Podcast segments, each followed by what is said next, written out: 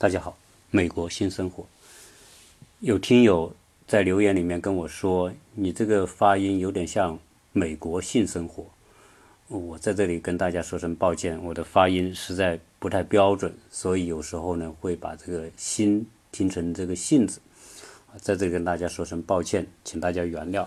我以后尽量努力，能够让自己的发音标准一点啊。如果实在有不标准的地方呢，也请大家多多原谅。今天跟大家聊一个，呃，比较八卦的一个话题吧。就说在我上学，包括平时接触，在美国这边呢，啊，就发现某一些流行的东西，啊，我们一下子还不是特别习惯。就是说，这边的流行里面，其中有一个，比如说，呃，年轻人现在的装饰方式。有一个在国内，好像我没有太见到多，可能也有，但是基本上，呃，在一些人可能有，但是在我所原来生活的那些城市，我没有看到过，啊，就是戴鼻环的。另外一种呢，就是穿裤子的方式很特别的。那今天呢，我就想把这两个我在美国所见到的这种年轻人当中很流行的东西呢。呃，作为一个娱乐话题跟大家来讲一讲，所以这个就不包含某一些什么特别的主题，主要是说分享一些我所见到的国内不一样的地方。先说说这个这个鼻环，这个鼻环呢，就是说在鼻子上戴环啊，实际上它是种装饰。说到这个这个身上戴环呐，当然这个我们知道我们国内还是比较保守的，基本上来说，妇女女性可能会在。戴个耳环，啊，这个大家觉得很正常，是吧？从中国从古代就开始戴耳环是很正常的情况，包括我们所看到的清朝的那些照片啊，都可以看到那个时候都是戴耳环的。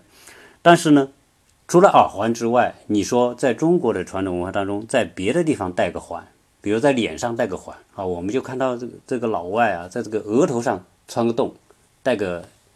金环或者银环，那在嘴唇上我们打个洞哈。现在这种装饰好像在西方也挺多的，就叫他们叫唇钉呢，就是在嘴唇上嘴唇上面装一个钉。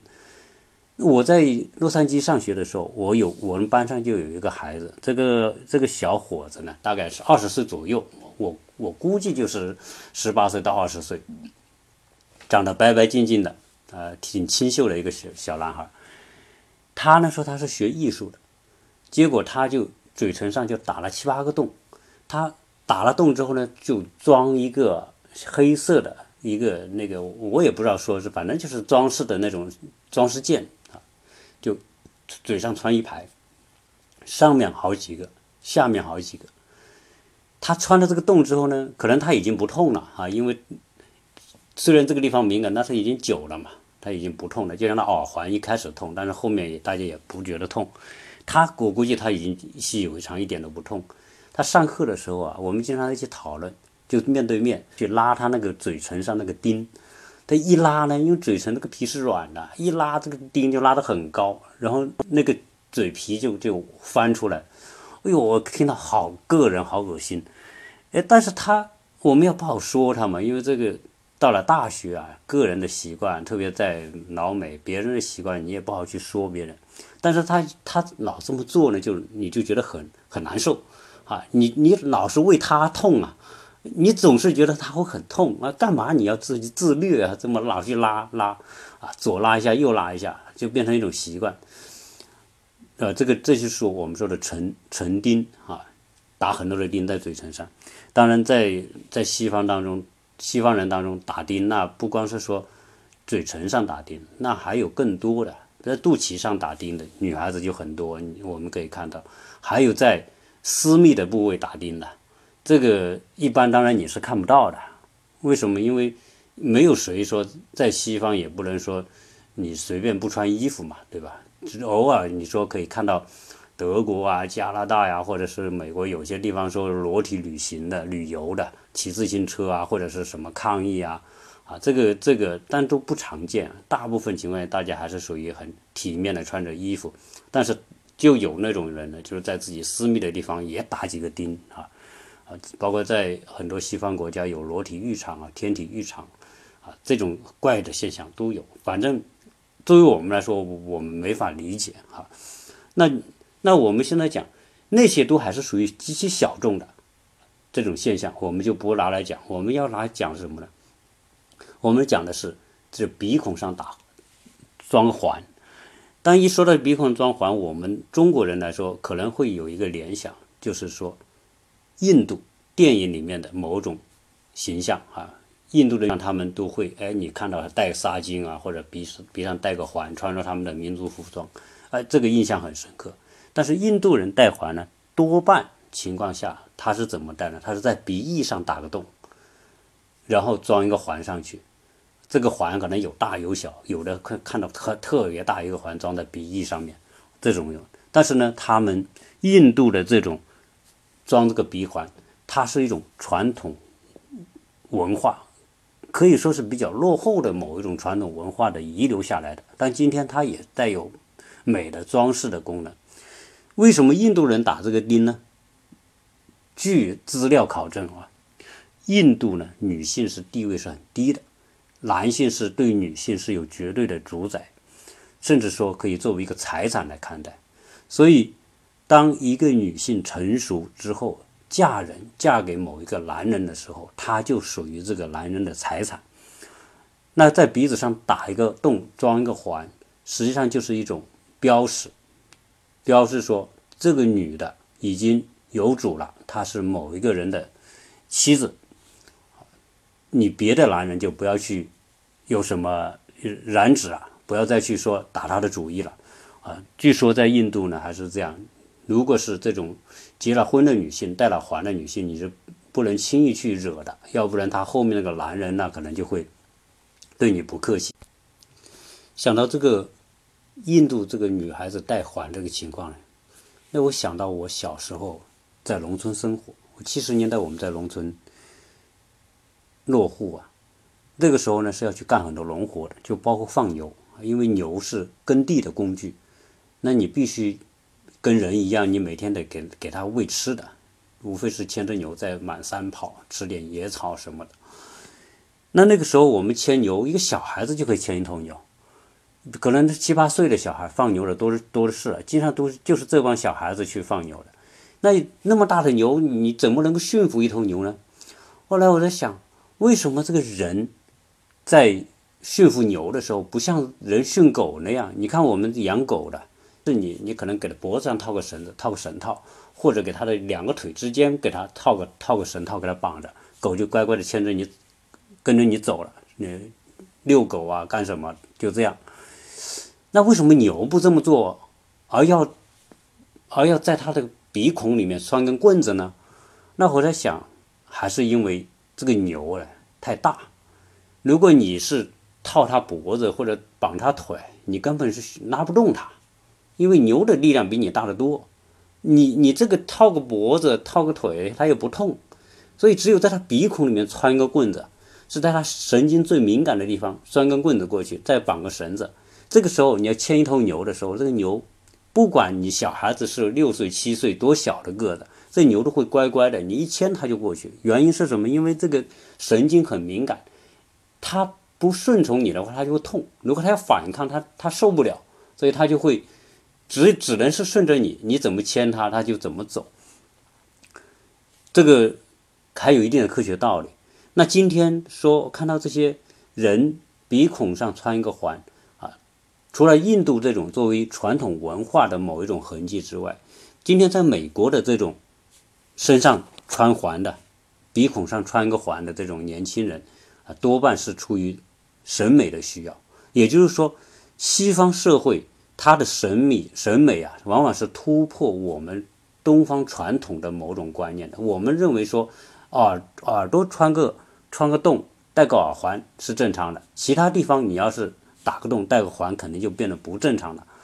那今天现在我们看到的这些呢？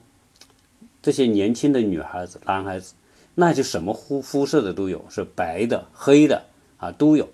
那很多白白人女孩长得挺漂亮的，她在鼻孔中间戴个环，戴个环，她不是说印度那种戴环穿过鼻子那种，穿过鼻翼那种，它是在两个鼻孔中间不有个间隔软骨，它在那个软骨上打个洞，戴个环上去。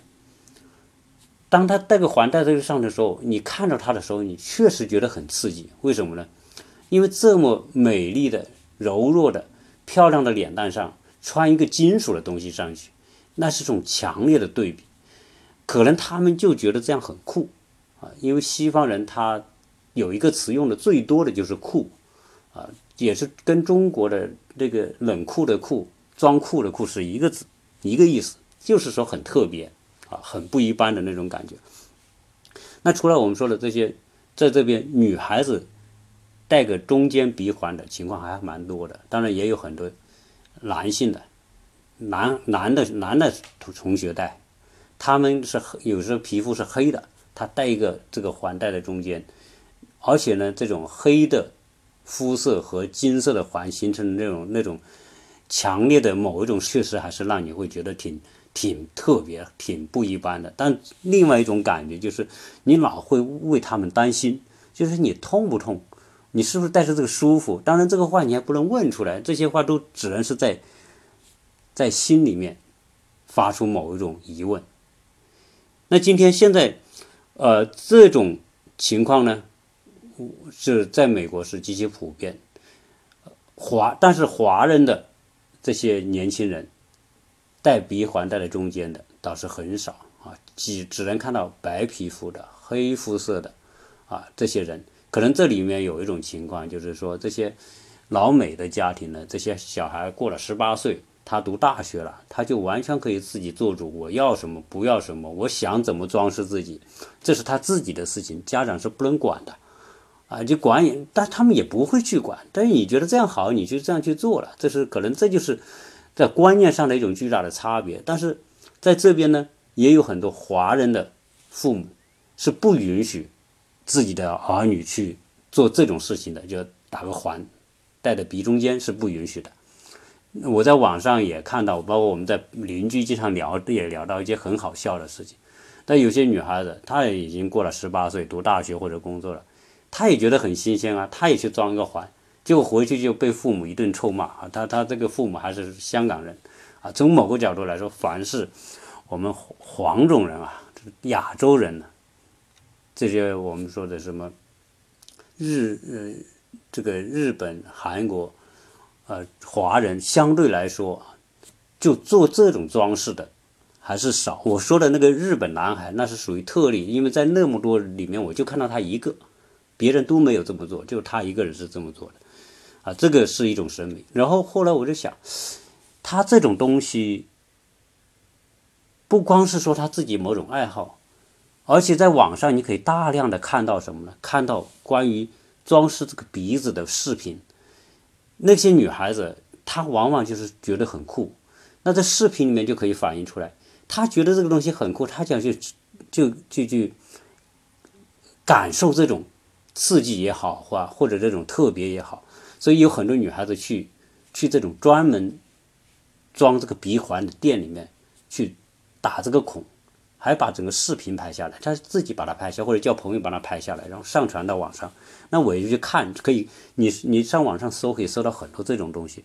哎呦，我看到这些女孩子，她一点都不觉得好像是种痛苦，呃，她可能也那一刻也很痛苦，很痛，但是他觉得很快乐啊，你能看到他。那个那个针扎过鼻孔的那一刻，他还是那种那种脸都痛得变形的那种。但是很快他就，当他看到他自己那个样子的时候，他就很快就就就转转痛苦为笑容了，就觉得很酷很特别。而且他这个戴这个鼻环也不像我们想象的那么痛苦，因为他这个就瞬间就完成了。比如在鼻翼上钻孔了，他就一根针一扎下去，然后下面套一个管子。这个针子扎到这个这个管子里面去，然后在针的另外一头呢，就就勾着那个要带的那个环，直接一拉就过来了，所以就出一点血。那我又看到那种从两个鼻孔中间穿过去的那种情况，他有专用的工具，那有些人就专门把他这个这个过程拍下来，他一个专用的夹子夹着鼻孔中间这个间隔的这个软骨往外一拉，然后拿一根针呲溜一下就钻过去了。再跟个跟在后面再带一个环，一拉这个环就套在这个孔里面去了，就就这么很快就完，可能一分钟都。所以这也是说，呃，很多人很多年轻人会觉得，呃，要去尝试的一种原因吧。主要是还是觉得想突破某一种审美的某一种极限，让人会觉得觉得这种尝试很刺激，他自己觉得很刺激，他也觉得很特别啊。这个是当加上他们在家庭当中的束缚阻力很很小，但是如果是我们亚洲人的黄种人家庭里面。华人家庭里面，这种去戴这个环的，回来就一定是父母一定是追着他，要让他把它取掉的，啊，要让那那是很丢人的感觉的事情。但是老美很正常，我们去的在学校图书馆呐，在各种办公室，啊，都会看到这种戴这种环的年轻人，基本上是年轻人啊。那你说戴个耳环什么，男人戴个耳环那就不算回事了，是吧？但是啊，这是一种情况。当然，这个戴鼻环最近是比较多，它也不是说。啊，最近才真正最近才流行，它实际上这已经流行很久，但是只是说最近戴的人多了，啊，这个变成一种我身边的一种现象，我把它拿来拿来跟大家分享一下啊。那国内啊这两年有没有不知道哈？如果有的话，可能我也因为很久没接触了哈，就是跟不上国内的某种变化。另外呢，想跟他聊一个呃呃特别的文化现象，就是什么穿低裆裤。啊，这个大家也会说你好像很无聊吧？这个低裆裤也值得来讲一讲嘛。啊，那首先我说今天呢是一个娱乐话题。这个低裆裤呢，本来我也不知道的，就是我在上个学期上课的时候，班上就有一个男生，这个小伙子二十岁左右，当然是皮肤黑黑的了啊。我说这个你就知道他们是什么人是吧？他皮肤黑的，头发呢就搞得像我们像鸡窝似的。就是就是全部爆炸刺起来，那问题是，他上课，因为我们在这边上课都要做 presentation，presentation 就是要上去跟人家演讲，就是说讲啊这个作品啊，我我为什么要这么怎么，你得站在大家面前。结果这小伙子站上去之后呢，哎，我就发现他每次来怎么穿一条裤子老穿不上去，他怎么穿不上去呢？就这个裤子，那个短裤就露出一大截。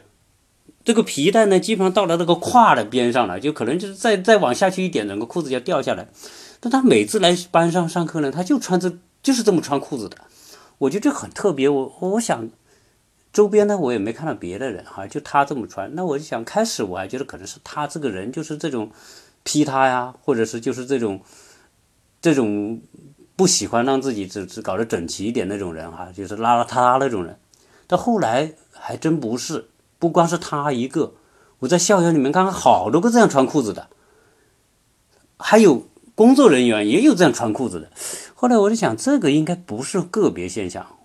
然后呢，我就问旁边的人，我说：“哎，他们干嘛这样？”他说：“这是他们流行的。”后来我就在网上去找这种把裤子穿得很低的这种情况，结果在网上一搜的时候，哎呦，吓我一跳！我发现网上好多谈论这个东西的。原来不是个别现象，它是一种文化现象。那是变成什么样的文化呢？它是一种在黑人当中流行的某一种时尚。原来这种裤子还专门有个专业名词叫“杀鸡裤”，杀鸡，呃，这英文叫“杀鸡”，翻译成中文叫“杀鸡”，就是杀鸡的那个这个那个，它叫杀鸡裤，也也叫也叫还还有个单词叫“八几八几裤”，反正这就是怪怪的那种情况。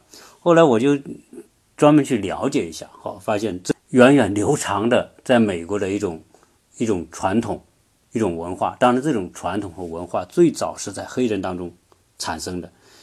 这个是来自于什么呢？实际上跟我们说到的现在的音乐文化的某一个东西是有关系的。我们知道，在国内也有什么嘻哈音乐啊，我们好声音里面还经常有这种。唱嘻哈的、说唱的啊，这种很酷的那种，对吧？而这个竟然穿这个裤子的人和这种文化是有关联的，跟我们说的 rap 啊，这个这个呃嘻哈的这种文化是紧密相连的。那这里面就讲了什么呢？这个这个单词叫嘻嘻哈，这个单词英文叫 hip hop。那这个 hip hop 实际上是两个单词合成的，这个 hip 是屁股，hop 是什么？是跳跃，所以它是黑人音乐里面某一种节奏韵律很快的啊那一种合成的一个单词。那后来有人说：“哎呦，这个，那我们还是说这个穿裤子的现象，对吧？因为这个穿裤子实在太刺激了。就是当你看到这种穿裤子的方式，你一定觉得很刺激。我不知道国内有没有这种穿裤子的，但是我在国内的时候是没看过，但在美国就看的多了。那后来我就去去去了解，后来发现说，哎，有人，当然这个也也本身它是一种。”我们说的娱乐现象，所以也不是作为一种很严肃的什么话题要去做研究。就有人就就说啊，这种穿裤子的方式啊，那可是有源于说某种情况。为什么它流行在黑人这个群体当中、年轻人当中呢？某一个情况是因为黑人比较穷啊，比较穷呢，这个老二呢要穿老大的裤子，老三穿老二的裤子，那基本上就属于穿那种大裤子。那裤子大嘛就穿不上啊，就变成一种啊习惯，那就变成裤子就是脱下来，这种短裤就露出来啊，这是一种呃说法哈。这个另外一种说法呢，说什么呢？说这个裤子穿不上去啊，这个把短裤要露出来，和美国的监狱文化有关系。那怎么又扯到监狱了去了？因为这个美国的监狱啊，因为黑人很多，经常呢就打架斗殴。那打架斗殴的就是。他们不有个皮带嘛？这个皮带就变成打架的武器，拿出皮带来抽啊打啊，就变成说这个监狱里面就会乱七八糟。那后来有人就想出一个办法，说专门给他们定制一种裤子，这个裤子呢是不带皮带的，就是你不能不给你皮带，然后裤子也做的很大，但是你穿的这个裤子呢，你就会掉下去，变成什么呢？你再用个手拎着那条裤子。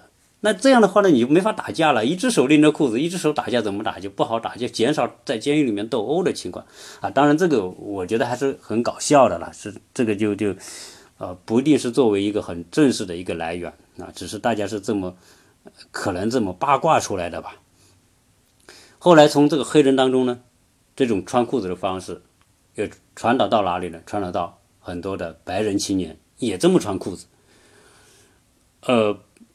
包括说，这种普普及化的这种裤子不穿起来的这种露露内裤的这种情况，还跟什么呢？实际上跟某些影星，这个我们说美国的某些流歌星啊，他在台上他就是这么穿穿裤子的，而且在台上跳着弄着，然后裤子呢就穿一半，那个短裤露出来这种。这疯狂的在台上跳舞，好像很酷的。很多年轻人觉得这样，哎呦，离经叛道。所以美国经常会有这种，一个阶段就会流行这种东西出来。哦，台下的年轻人，你看，哟，他是明星，他都这么穿裤子，而且挺酷的，所以他们就学。所以这个明星的示范作用是很大的。那在这种推动之下呢，就变成说，哎，年轻人这么流行。但是这个年轻人这么流行呢，这个美国呢，实际上从某个角度，它还是个。很多地方是很传统和保守的，所以美国的开放啊，它是有一些州是开放的，有一些州是很保守的。对于这个年轻人这种穿穿裤子的方式，有些地方、有些州、有些城市他就不乐意了啊。这个城市管理者觉得你这个太让人这个难受了，是吧？就就决定说，你像这个路易斯安那有一个城市，就公民投票。大家投票，投票完之后说，最后结果是说不允许穿这种杀鸡裤啊！你穿这种杀鸡裤，警察就可以逮他，罚他五百五百刀，五百美元，或者是蹲让他蹲半年的监狱啊！就是可能是一些年龄比较大的这个看不惯他们，还包括密西根州啊，密西根州我们讲的就就福林，我我原来讲有福福林市啊，原来我讲过一个节目里面讲这个水的时候。呃，美国的水不好，其中举一个例子，就是福林，在密西根州五大湖区的边上的某一个州啊，他当地这个政府也通过这个一个法案，就是说决定穿这种杀鸡裤的警察有权利追捕他，拘捕。那怎么拘捕呢？它标准，说你你短裤露一条边的，露一条短裤上面三分之一的啊，就要警告你，如果再这样子说，就把你抓了。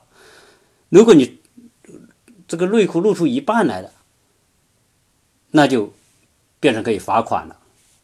如果内裤基本上露出来了，那就可以抓抓他进监狱了。啊，就这种情况，所以这个也反映着这种新的某一种东西和和传统的某一种冲撞，哈，还不是说，当然在有些地方开放的这些州啊，那些城市是没人管的啊。反正我在的这个学校是没人管。我每次上课看到那哥们这样穿裤子，我就为他担心。为什么？你你老担心他那个裤子要掉下来，你你恨不得上去跟他跟他拉一把啊！你总有这种冲动。是是不是？所以你看到这种人的时候呢，他也让你很着急，也让你很刺激啊！刺激的不是说有什么别的，他有你最多看到他的内裤啊，你也看不到他其他的东西。但是，你总觉得他那裤子要掉下来，这个这个是是让人很很蛮着急的一个事情啊！所以每次我我去上课，那个哥们在我前面晃的时候，我就只能转过头去，我不想多看他，我多看他，我恨我怕我会冲上去帮他拉他那条裤子。啊，就是这种情况，所以这种这种现象呢，变成说年轻人当中，在美国这种社会呢就是这样，就是反正你说很多家长说把小孩送过这里来读书哈，会不会学到一些坏的东西啊？这个东西这就不好说，看看年轻人自己的这种自律呀，或者是说他自己是不是有某一种审美标准来看待。要不然的话，啊，这里还是有很多国内，呃，所没有的某一种东西啊。国内还是相对来说，我觉得还是保守。你说开放啊，突破自己的某一种禁忌啊，那种很出格的情况，在国内现在你最多是看到国内的年轻人，男男的这个小伙子打戴个耳环的情况，最多到这个份上嘛，啊，但是你说像这种情况。啊，戴鼻环的，在鼻孔中间像拴牛似的套个环的那种情况，在国内应该应该是很少啊。那在这里就是很普遍。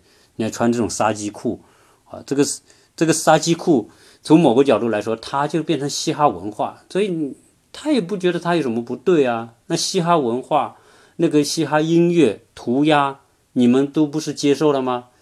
最早期涂鸦也是不被接受的。那这些。都是这帮人干出来的。但我们想在这个，呃，在美国最早还有嬉皮士啊，还有士啊，都都变成某一种文化运动，都是属于那种我们说的离经叛道的那种行为吧。像所以这种，但你说这个杀鸡裤这种还不是今天的，它已经流行很久了，只是说现在越来越多了。那现在这个他们把这种东西作为一种自己的审美标准，或者是自己一种符号。这一穿出去，那就是他是属于这一类人，哎，他也他也不觉得他这个东西有什么不对啊。你所以你在网上你去搜的时候，你会看到好多这种穿裤子的方式。我会在我这个这一期节目的这关于文字留言的里面，我贴几张图片，大家看一下，大家就知道哦，这个呃完全不是说我好像大惊小怪，他这种只是说这种文化现象，它还不是一种。我们说的一种很正统的文化现象，它就是一种突破某一种，它从某个角度来说，它就是要和你常规的、正常的、传统的东西拉开距离，哎，让你觉得一看之后觉得让你你觉得很刺激，哎，他也觉得很酷。那这个从某种情况，他你他是不是心理毛病啊，或者什么东西，你也不好完全说他是心理毛病，因为你看我班上那个哥们，他上去去讲。他的作品什么的，他也照常讲，啊，只是他他站在台上，站在那么多人面前，他那条裤子就是不穿上去，啊，你也没没招，对吧？那你只能是慢慢的就接受，啊，今天在街上你看到很多这种接受，你不光是这样，那在美国很多女孩子也这么穿裤子，那经常你可以看到夏天的时候啊，这些女孩子就是这个大半个都屁股露出来的，啊，那那你也不能说她，对吧？她她人家就觉得这样美。啊，除非你有法律说，就像某些城市说，你要穿这种杀鸡裤，我给你罚款，我给你坐牢。那这要什么呀？那全民这个城市的人大家共同来投票来决定。那你没有这个规定出来之前，那我就是合法的。就是美国西方社会，他说法无禁止的东西，我就可以做啊，这就变成说，所以为什么说很多的流行的新的流行的时尚会来自于美国这种国家呢？就是出于这一条，因为法无禁止，这就是合法的。那合法的我就做。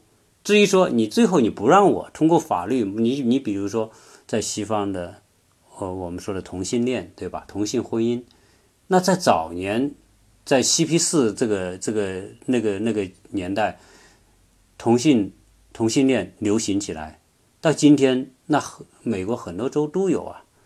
到我们去新奥尔良，有些酒吧就专门同性恋酒吧，那就你看到的就是一对一对，他就是同性的，不或者两个男的两个女的在一起。他也像谈恋爱一样，他也谈得津津有味。那今天同性恋不光是说合法，同性婚姻也合法，在很多在在加州，在很多州，你两个男的去申请结登记结婚，他法律也允许，他有完全正常的，就是就我们我们像东方国家的人，你说怎么可能接受这种情况啊？对吧？为什么要平权？为什么要同厕？啊，在在加州，就是男女同厕已经合法了。就说你要是一个男的跑到个女厕所去，他也不能说你不能叫警察来抓你，因为法律上规定可以。啊，当然，但话说回来，我在加州生活的，我确实没有看到哪个男的跑到女厕所去，还是没有；那女的跑到男厕所的也没有。但只是说，因为他是同性恋合法，但是男女就没分别了。那就说你干嘛我还分个男厕所、女厕所啊？当然，这个这些都是属于美国的这种某一种某一种人类啊，一种一种群体，他总是想在某些方面找到一些他认为他很享受的东西，他认为他快乐的东西，中还带来某一种。当然，有时候他刚刚萌发了萌芽的时候是种不好的东西，但是慢慢的，它又变成一种习惯，习惯了之后，你也觉得它没有什么不好。啊，这就是在，在美国。当然，我说这个，可能大家也不要觉得好像美国到处都是这种现象，也不是。大部分情况下，我们日常生活呢，这些人还是中规中矩的。这些老美也好，这些什么，大家大部分情况下，但是基本上这种新潮的东西都是出现在年轻人当中。啊，包括这个同性恋、同性婚姻都是出现的。那今天很多，但你说那种东西。你归结它会是一种时尚，还是一种心理疾病？你都不好界定。你说同性是心理疾病吗？还是什么？那我们在东方的这种观念当中，那可能就是认为它是一种不健康的、不正常的情况啊。但是今天法律都是都都承认他们这种婚姻合法，你也拿他没办法，是吧？只是说我我说这个是是将说在我们东方和西方在。观念上，在思维方式上，它确实有很大的差异。这种很大的差异导致了我们说见，哎，为什么在西方国家老会出现我们东方人看来怪的不能再怪的情况啊？所以我拿这两个，这个穿鼻穿鼻子打洞穿个环和穿这个杀鸡裤这两件事情来跟大家作为一种做东西方差异。在一些观念，特别是在年轻人当中的出现了这种不同。啊，那么今天这一期呢，是说作为一种娱乐话题跟大家聊一聊，也作为一种八卦话题。反正，呃，如果喜欢的你就作为轻松的你听一听，你要不喜欢的哈，你可能有些因为啊每个人不一样嘛。那我呢，只是觉得这个作为一种轻松话题跟大家聊一聊。那么这一期呢，就跟大家谢谢大家。